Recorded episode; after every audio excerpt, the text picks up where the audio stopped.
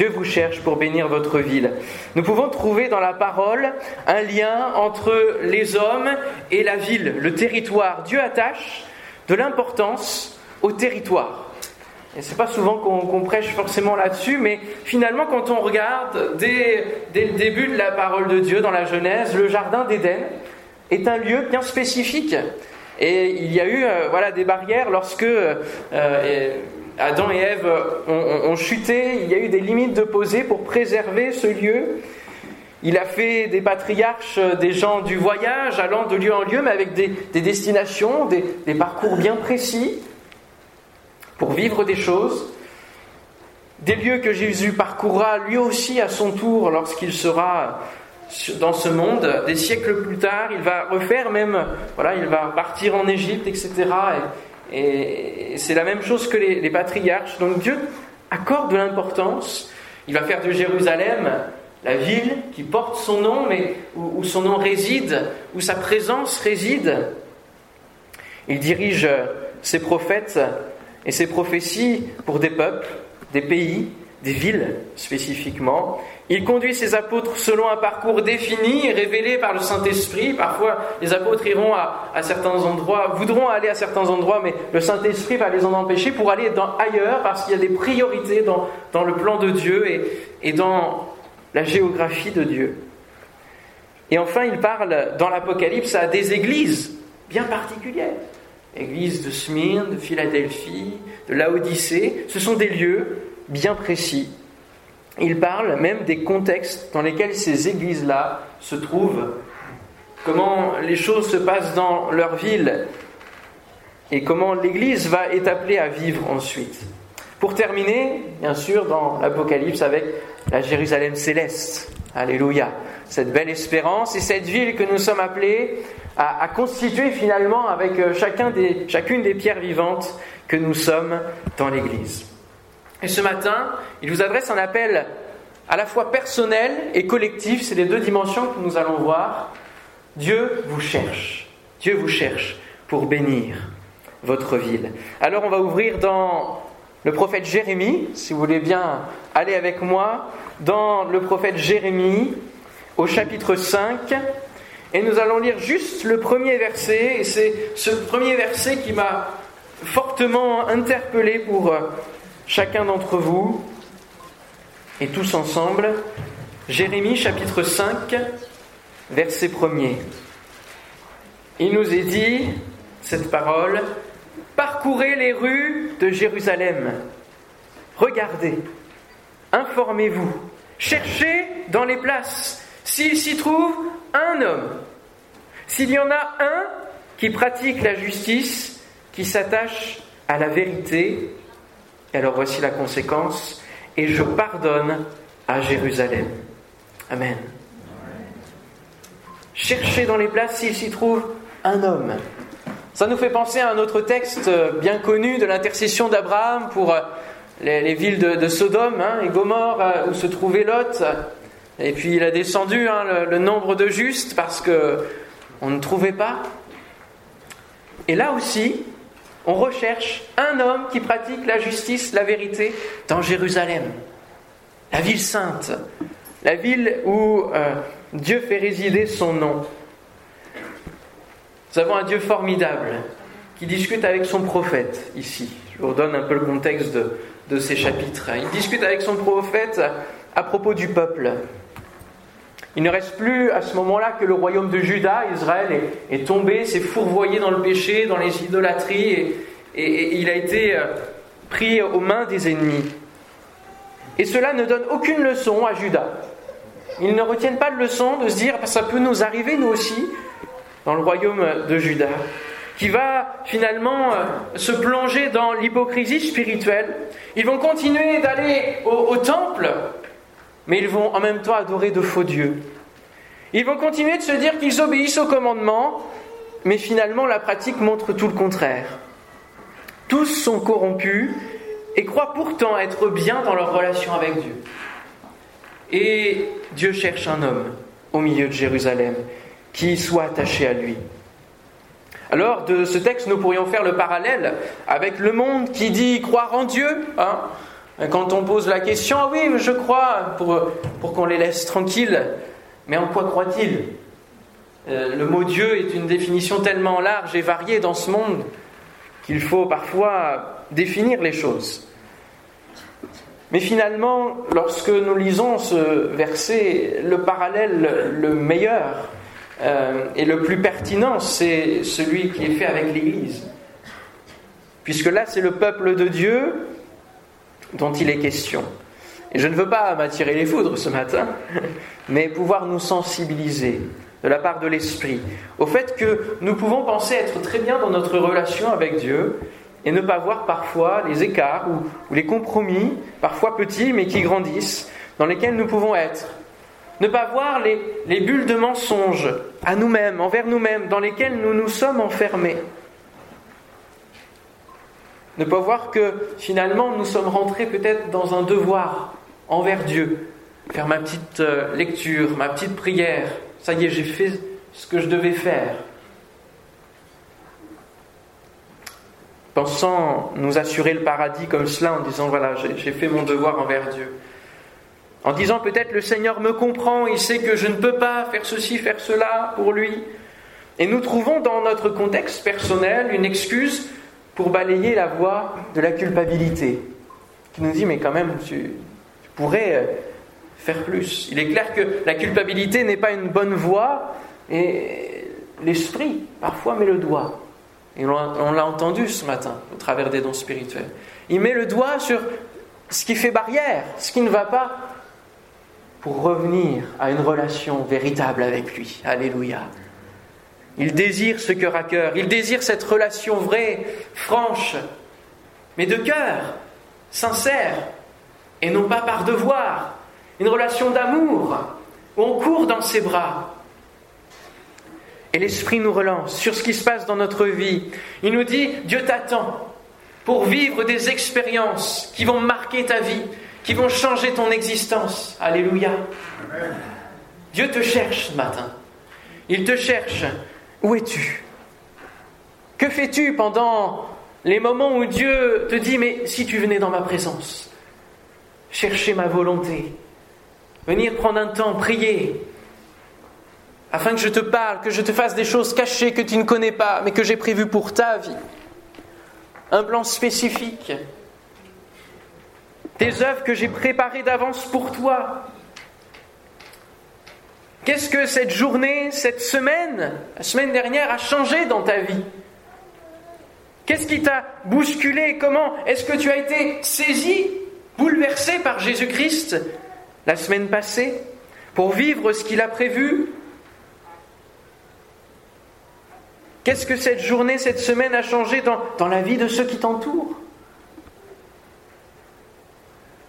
Un autre prophète dira de la part de Dieu il s'agit d'Ézéchiel, je cherche parmi eux un homme qui élève un mur, qui se tienne à la brèche devant moi en faveur du pays, afin que je ne le détruise pas. Mais je n'en trouve pas. La, conclusion est terrible, je n'en trouve pas. Et c'est ce qui va conduire le royaume de Juda, lui aussi, à tomber, à être pris aux mains des ennemis, à être déporté. La fameuse déportation le pays va être complètement détruit.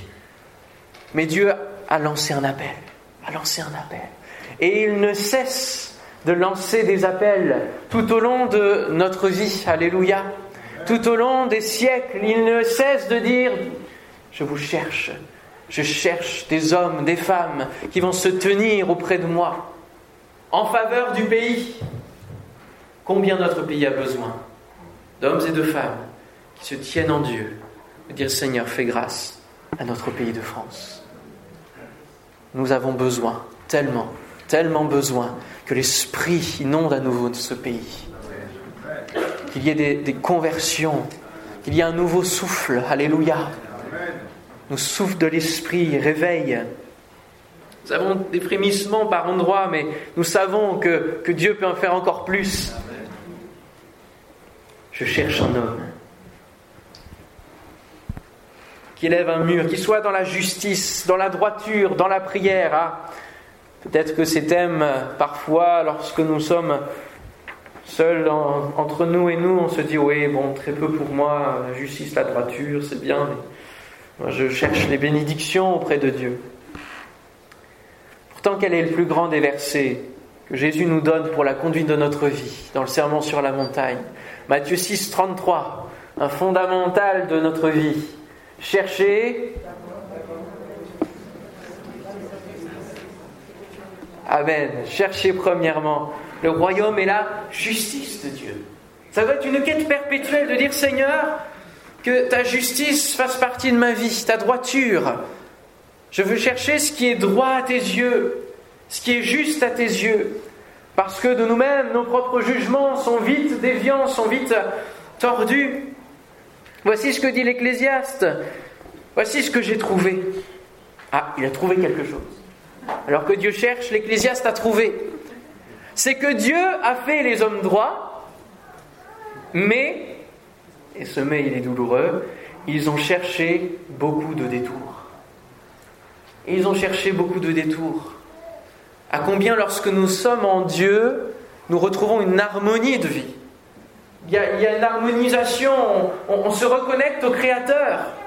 Il y a quelque chose de cohérent qui, se met dans notre vie spirituellement, tout, tout suit. Parce que la grâce de Dieu coule sur nous. Alléluia. Et nous avons reconnecté avec le Créateur et du coup nous pouvons vivre véritablement ce que Dieu a prévu, son but dans la création. Alléluia. Mais, eh bien nous, continuellement, nous cherchons des détours à essayer de vivre par nous-mêmes les choses. Et, Dieu nous appelle, Dieu nous cherche, et il toque à notre porte. La droiture du cœur n'est pas quelque chose de contraint lié à la sanctification, mais c'est une attitude digne de la croix plantée dans nos vies. En l'honneur des souffrances que Christ a souffert pour nous, nous ne pouvons pas nous amuser à ne pas être droit avec lui. Les souffrances de Christ ont été trop fortes à notre place pour que nous puissions faire des détours, perdre notre temps. La justice divine agissant dans nos vies par le pardon, par le refus de faire vengeance, ce n'est pas la justice humaine, la justice divine. C'est celle qui recherche ce qui est bien, à faire le bien. C'est une justice empreinte d'amour, c'est être artisan de paix, agent de réconciliation dans notre société, dans nos relations. C'est cela la justice divine. Pas quelque chose de dur.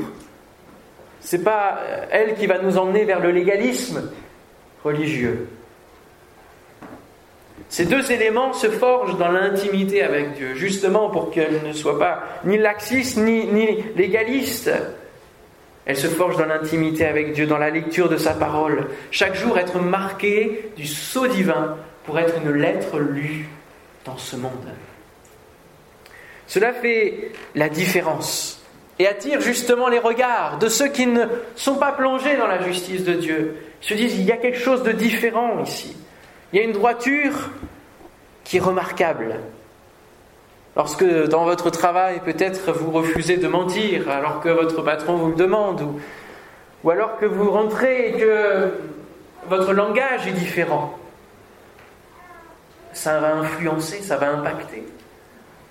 Euh, ma propre mère, qui était euh, professeure euh, de sciences médico-sociales en lycée pro, quand elle rentrait dans la salle des professeurs, il n'y avait plus de gros mots. Il n'y avait plus de blagues, excusez-moi le terme, salaces, quoi, graveleuse. Sa présence faisait que les autres se tenaient euh, tranquilles. Ça impactait la propre droiture. Et c'est un exemple dans, une mesure, on va dire, minime, hein, parce que ça englobe plein de domaines de nos vies.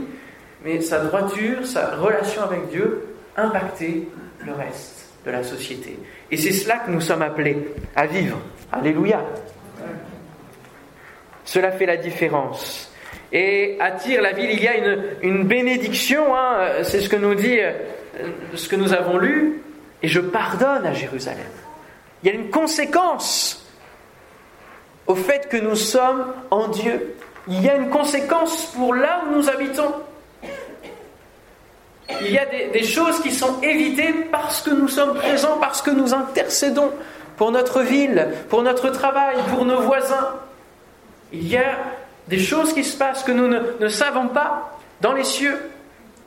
Dieu met une faveur et permet de préparer les cœurs, alléluia, à la réception de l'Évangile. Il y a une soif de changement, de pardon. La prière d'un seul homme, John Schwab, qui était pasteur en Suisse au moment de la guerre, la Seconde Guerre mondiale. L'intercession de cet homme a fait en sorte qu'Hitler ne puisse pas rentrer en Suisse. Hitler n'a pas pu aller là où il avait prévu d'aller, parce qu'il y a des hommes qui se sont tenus dans l'intercession. Ça, c'est quelque chose de fort. Votre seule prière peut arrêter l'avancée du diable dans les vies. Alléluia. Votre positionnement en Dieu, dans l'intercession, votre proclamation prophétique en Dieu peut arrêter les œuvres du diable. Alors, vous cachez-vous, puisque Dieu vous cherche? Êtes-vous comme Adam qui euh, n'osait pas venir véritablement devant Dieu pour régler ses problèmes? Il se cachait, Dieu le cherchait, même s'il savait bien où il était, bien sûr. Êtes-vous comme Jonas à fuir votre ministère, l'appel, refusant de répondre à l'appel divin par peur ou même parfois par manque d'amour pour la population à laquelle vous êtes appelé à aller Quand j'étais ado, euh, moi j'ai grandi dans une, famille chrétienne, hein, donc dès, le début de... J'allais tout le temps à l'église, je suivais mes parents, et dans la période ado, j'ai une honte qui est venue sur moi d'aller à l'église. Et je me souviens, je descendais de la voiture, je courais rapidement pour rentrer dans l'église pour que personne ne me voie au cas où. Des copains, des camarades de classe qui passeraient par là.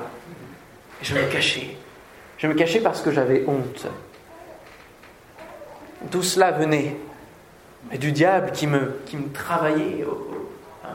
Il y avait un tiraillement là. Et parfois on se cache. On aime le Seigneur pour autant. Et oui, ça, mais on se cache. Et Dieu cherche un homme selon son cœur. Alléluia. Comme David, qui était un homme selon le cœur de Dieu. Ça ne veut pas dire qu'il était parfait, mais c'était un homme qui avait son cœur connecté à Dieu, son cœur malléable, qui ne s'était pas endurci, refroidi. Il savait reconnaître ses fautes, se repentir, être restauré et avancer dans le plan divin. C'est ce type d'homme, de femme que Dieu recherche. Alléluia. Alors ne vous cachez plus, mais lancez-vous dans les bras du Seigneur, parce qu'il attend de vous utiliser pour votre ville, pour votre voisinage, pour tous les cercles d'influence dans lesquels vous vous trouvez et que Dieu vous a placé. C'est là où il vous a placé. Il vous attend pour impacter, pour influencer. Il vous attend personnellement, il vous attend collectivement. Et Jésus alors que Dieu cherche un homme, Jésus, lui, cherche une épouse semblable à lui. Alléluia. Et j'aimerais vous inviter à aller maintenant dans le Nouveau Testament, dans l'Épître aux Éphésiens, au chapitre 5, au verset 25 à 27. Éphésiens chapitre 5, versets 25 à 27. C'est un passage connu,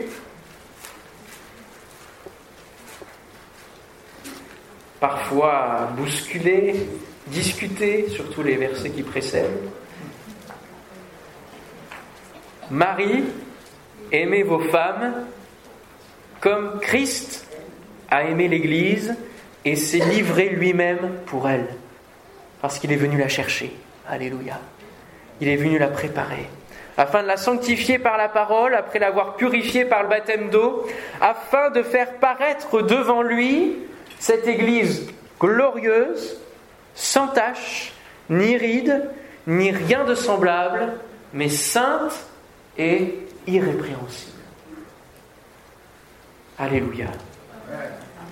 Avant de parler de l'Église en tant qu'épouse, j'aimerais faire une parenthèse sur euh, les hommes. Dieu cherche les hommes. D'ailleurs, la Bible dit, je cherche un homme. Cherche pas les femmes. Pourquoi? Parce que les femmes, elles sont déjà présentes. Elles sont déjà à répondre. Alléluia. Elles sont dans la place, les femmes. Il n'y a pas de problème. Les hommes, ils se cachent. Euh, c'est plus compliqué. Dieu cherche des hommes.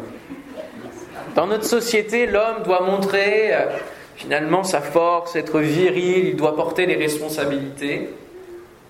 Mais spirituellement, qu'en est-il? Y a-t-il des hommes?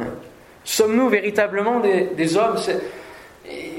On peut faire ce constat que certaines sœurs parfois portent la dynamique de la foi dans, le foyer, pendant que les hommes font un petit peu semblant, quoi. Hein. Euh, désolé de vous le dire, hein. mais je l'ai remarqué. Alors c'est pas chez vous parce que j'ai pas eu l'occasion d'aller chez vous et de, voir les choses, hein. mais ça arrive. Dieu cherche des hommes qui aiment leurs femmes et qui tiennent leur foyer dans l'amour de Christ, avec une foi équilibrée.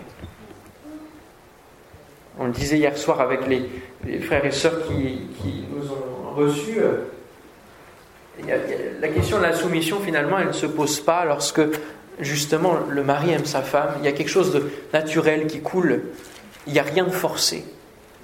Quand tout est équilibré dans la relation, qu'il y a la communication, tout cela, et que l'homme, oui, il est le chef, le chef protecteur. Il ne faut pas s'approcher de sa famille pour l'attaquer. Alléluia. Sinon, il est là pour répondre, pour, pour défendre, pour protéger. Eh bien, finalement, l'épouse, elle est, elle est dans une, une, elle se met justement dans la protection. Et c'est cette soumission-là, finalement, qui est, qui est dite par l'apôtre ici. C'est quelque chose de naturel. Alors soyons des hommes. Je ferme la parenthèse. Jésus est mort pour que chacun puisse faire partie de ce nouveau peuple qui s'appelle l'Église et qui est comparé à une épouse. Jésus cherche une épouse qui lui correspond. Et oui, parce que Jésus, c'est le Fils de Dieu, c'est important de le rappeler, et il ne peut pas euh, se permettre d'avoir une, épouse qui soit euh, quelconque. Non, non, c'est une épouse qui a les mêmes caractéristiques que lui. Et nous les avons lues. Il y a des, qualificatifs, pardonnez-moi, qui sont bien précis. Premièrement, une église glorieuse. Il cherche une église. Il travaille cette église pour qu'elle soit glorieuse.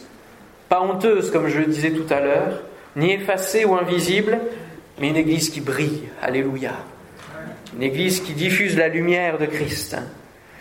Une église sans tache, qui sait reconnaître ses erreurs, qui sait passer par des temps de repentance, par des temps de réveil de conscience, qui sait se remettre en question. Et je crois que si votre Église est en paix depuis déjà des années et des années, c'est parce que vous savez, justement, prendre soin les uns des autres. Vous savez euh, laisser l'esprit travailler vos vies. Lorsqu'il y a des appels, lorsque euh, votre berger amène des messages de la part de Dieu, vous savez les réceptionner, les digérer, les mettre en pratique. Alléluia. Une église sans rides. Sans rides. Ça veut dire quoi? Eh bien qu'elle soit dans la fraîcheur de la vie de l'esprit dans cette fraîcheur.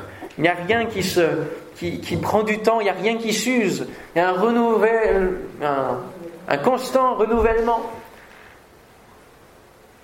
Ni ride, ni rien de semblable. Qu'elle ne soit pas tiède, mais qu'elle brûle. Alléluia. Qu'elle brûle. Une église sainte, attachée à plaire à son Dieu, à lui être agréable. Une église irrépréhensible, sans reproche. Finalement, comme l'église de Philadelphie dans l'Apocalypse. Dieu ne fait pas de reproche à cette église-là. Et euh, je ne vais pas développer le thème puisque j'ai vu que euh, Thierry l'avait fait il y a un an sur la chaîne de YouTube de, de Dessine, c'est disponible. Donc allez, allez écouter. Ce matin, Jésus passe au milieu de nous. Il regarde à chaque dimanche à chaque fois qu'il y a l'Église qui se réunit, il regarde l'Église. Et il regarde peut-être ces critères-là, il dit peut-être où en es-tu, où te caches-tu, où tu es, pourquoi as-tu honte? Pourquoi restes-tu peut-être entre tes quatre murs? N'entends-tu pas l'appel du monde qui a besoin? Et ces autres questions, quel impact avez-vous sur les villes où vous êtes? Je suis heureux de voir les, différents points qui sont euh, déjà en place. Et encore ce concert cet après-midi, Que le Seigneur puisse travailler encore toutes ces villes, toute cette banlieue. Alléluia. Au-delà de l'évangélisation et des efforts et des réunions qui sont mis en place, aimez-vous vos villes, vos voisins? Priez-vous pour vos maires, vos autorités locales? Êtes-vous impliqué peut-être même de manière concrète pour répondre aux besoins de votre quartier, de votre ville, de votre conseil syndical? Syndic de copropriété, peu importe. Jésus regarde l'Église et, comment elle est implantée. Il regarde la ville dans laquelle elle se trouve. Et on revient à Jérémie au chapitre 27, verset 9, qui, dit, alors là justement, au moment où, où Judas est déporté, où Israël, le peuple, de manière générale, est déporté, il va leur dire de la part de Dieu, recherchez le bien de la ville où je vous ai mené en captivité et priez l'Éternel en sa faveur, parce que votre bonheur dépend du sien. Dieu ne nous sauve pas juste pour que nous vivions entre nous et que nous nous réjouissions chaque dimanche et que nous prions simplement. Il a un but derrière. Et finalement, il a su, oui, sanctionner son peuple et l'emmener en captivité dans un lieu complètement euh, euh, inconnu et avec des pratiques inconnues dans, un esclavage quelque part quand même. Mais même dans cette situation-là, dans, laquelle Dieu a emmené son peuple, il les a conseillés pour qu'ils fassent quand même du bien dans cette situation-là. Ça, c'est pas toujours ce à quoi on s'attend. Parfois, on est, muté dans un endroit, euh, conduit dans un endroit à vivre quelques années hein, dans une ville et, on n'y est pas forcément bien, ou ça a été quelque chose de, euh, de forcé.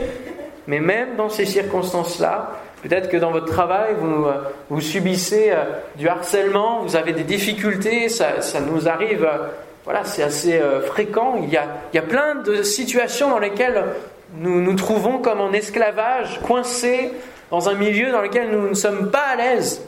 Mais même dans ce, cette situation-là, Dieu peut se glorifier au travers de vous. Et Dieu a un plan derrière. À nous de le comprendre. À nous d'aller écouter le cœur de Dieu, de se euh, renouveler en lui, d'aller chercher les forces pour justement rechercher le bien de la ville, rechercher le bien de là où Dieu nous a mis, nous a placés. Priez l'Éternel en sa faveur. Dans ce verset, la conséquence première ne vient pas de la ville, mais de l'action du peuple pour la ville. Et ensuite, la bénédiction revient sur nous. Alléluia. Il y a une paix, une bénédiction qui revient. L'amour manifesté dans le corps de Christ et une belle église, ça fait la différence. Ça doit faire la différence. Le monde ne le sait pas, mais il a besoin de lumière. Il a besoin de saveur. Et finalement, c'est dans ces deux axes que la parole de Dieu nous, nous appelle à accomplir la mission globale, d'aller et de prêcher la bonne nouvelle et d'aimer, d'aimer notre prochain c'est quand même le plus grand commandement. Aimer Dieu et aimer notre prochain. Et Jésus va nous dire dans le sermon sur la montagne, vous êtes, oui, plus fort, avec conviction, le sel de la terre et aussi la lumière du monde. Et nous avons deux axes là. Premièrement, le sel. Le sel, c'est quelque chose qui se diffuse et qui ne se voit plus. Et nous sommes appelés à tisser des relations de confiance avoir un témoignage soft, mais simplement vivre Dieu. Vivre Dieu, sans forcément en parler. Il y a des contextes, des situations où on ne peut pas euh, arriver avec un, t-shirt avec marqué Jésus en gros dessus. Eh oui, sinon ça ferme les portes. Notre témoignage est contre-productif. Ça, c'est être le sel, c'est, c'est arriver juste vivre Dieu, être qui l'on est avec le Seigneur. Et ça, ça a déjà un premier impact. Et puis il y a l'autre dimension, c'est la lumière. Quand vous allumez la lumière à un endroit, ça, ça flash, ça. Tout de suite, il y a un effet. Et ça, c'est la proclamation de l'évangile. Et parfois, on, proclame beaucoup, on veut tout de suite annoncer le message de Jésus, parce qu'on a soif que les gens vivent la même chose que nous, et, c'est normal. Mais il y a besoin du sel, c'est important. Et Dieu ne nous a pas enlevé notre intelligence, même dans l'évangélisation. Hein. Il nous a donné justement une intelligence pour savoir discerner, selon les situations dans lesquelles nous sommes, comment nous devons être. Plutôt sel ou plutôt lumière. Cet après-midi, c'est de la lumière, c'est de la proclamation, alléluia. C'est des chants, il y, a, différents mille et une manières d'annoncer l'évangile. Mais il y a vivre et annoncer.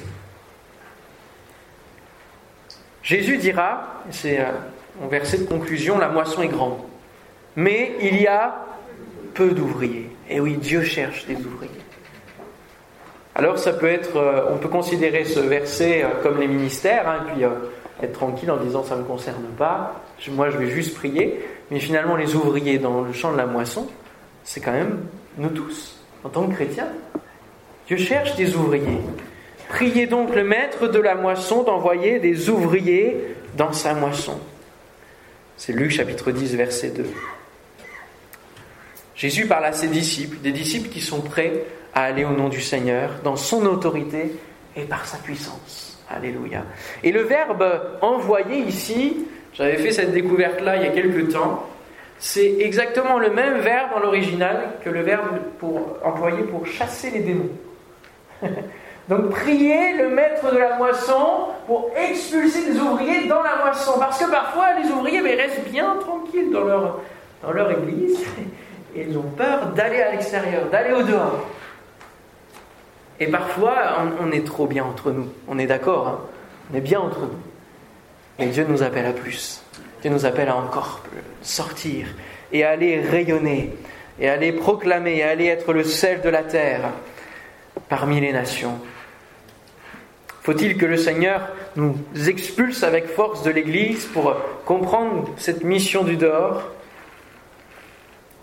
Dieu cherche. Dieu cherche un homme, une femme. Dieu cherche une Église. Alléluia. Je me suis permis de vous dire ces choses avec liberté, ne vous connaissant pas, et vraiment en laissant le, Saint-Esprit parler à vos cœurs. C'est peut-être encore une direction à, approfondir ou encore à développer pour transformer les villes, votre région. Le Seigneur connaît vos œuvres. Il connaît, il sait quelle église vous êtes. Quelle est la paix qui règne au milieu de vous Quelle est cette ferveur que j'ai découvert Il connaît votre histoire et tout ce qui a été entrepris et tout ce qui se fait déjà. Il veut vous conduire encore plus loin dans le potentiel de l'Église qui est bien plus grand que ce que vous pensez. Amen. Ayez les regards que Christ a sur vous. Il voit une belle Église et un potentiel qui peut encore se déployer. Alléluia. Seigneur, nous te bénissons, te remercions. Et nous voulons être là à tes pieds. Oui, je me prosterne à la croix. Nous sommes là, Seigneur, à ton écoute. Merci pour ta parole. Seigneur, je te prie pour, premièrement, pour l'appel personnel. Et ce matin, au travers des dons spirituels, il y en a qui ont été appelés, même de manière plus particulière, peut-être un ministère spécifique. Seigneur, c'est ces hommes, ces femmes que tu recherches, Seigneur, qui ont peut-être peur, qui ont peut-être honte. Seigneur, je te prie pour eux ce matin afin que cet appel retentisse et, plus que cela qu'il atteigne, qu'il percute comme une flèche le cœur de mes frères et sœurs. Qu'il y ait un avant et un après ce dimanche matin. Au nom de Jésus. Je te prie aussi pour l'appel collectif, pour l'ensemble de l'Église, Seigneur.